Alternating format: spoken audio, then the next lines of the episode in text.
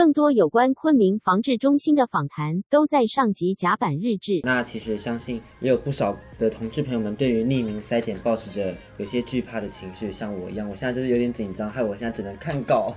来进行一个 实境节目秀，OK，就是所以我们现在也请到嘉欣来这边为我们讲解，并且同时协助我进行逆塞的部分。那其实一开始的时候，我们逆塞可能有需要做些什么事前准备吗？逆塞其实不用啦，但就是你来逆塞之前，你可能自己要先算好空窗期，哦、空窗期是三个月。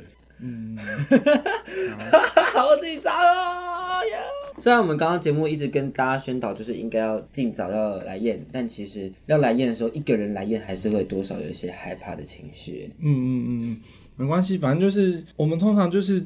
比方说，大家来验的时候会问大家说：“那你有什么疑问想要询问，或者是说，嗯，有什么知识想要我们提供的话，其实，在那个咨询的过程就都会帮忙解答这样子。那我先帮你筛检，好，然后你再帮我填一份匿名的问卷，它是呃要让我们更清楚你的状态这样子。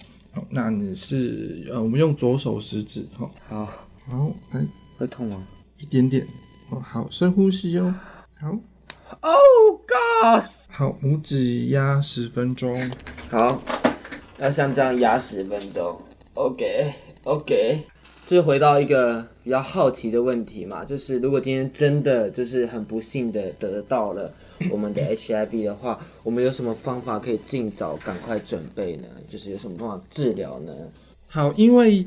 我们现在都是做匿名的筛检，所以如果真的有感染的状况的话，就是只有你自己知道而已。嗯，那呃这段时间你就可以有一些准备，比方说，如果如果你是还在就学的大学生，嗯，而男生，你可能就不用服兵役了。那我们就会跟着你一起讨论。当然，这些状况，假设你真的要进入医疗的话，那就是要后续的通报的流程。那这个过程。到最后就是你可能会经由卫生所或是卫生局成为他们的列管的个案，但是也因为你有列管的关系，他会给你一张叫做全国医疗卡。那有这个全国医疗卡，你就可以到全台湾各个有在看艾滋的医院去做治疗。对，那通常大家会担心的是隐私的部分会不会曝光？其实基本上现在是不可能曝光的。但是假设你真的遇到隐私的状况被侵害的时候，也不用担心，因为我们都有很多的资源可以提供你协助，像刚才讲到的全促会等等这些，其实都可以协助大家免于隐私曝光的这个风险。所以爸爸妈妈是不会知道的吗？对，因为基本上你已经成年了，那感染。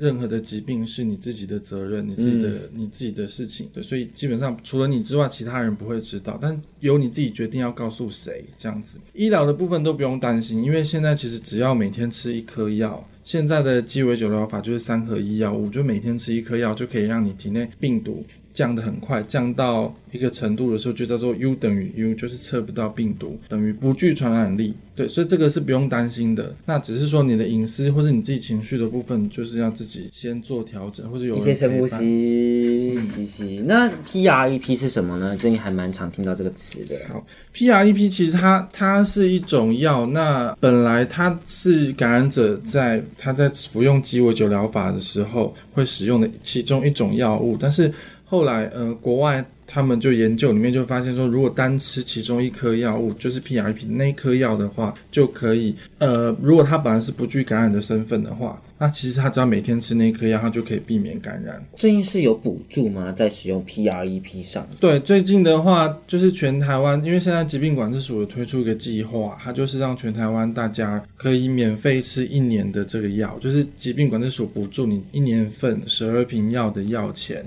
对，但是你要符合两个。条件其中一个这样子，嗯、一个是十八到三十岁，就是我本人这个族群。嗯，你如果有需要，啊，但如果你不是这个族群的话，你就是除非你的伴侣或是你的配偶是艾滋感染者，你就可以加入这个计划。另外就是也请大家，就如果有任何不安全的行为记录的话，都不要逃避事实，请在三个月后尽快来进行匿名筛检哦。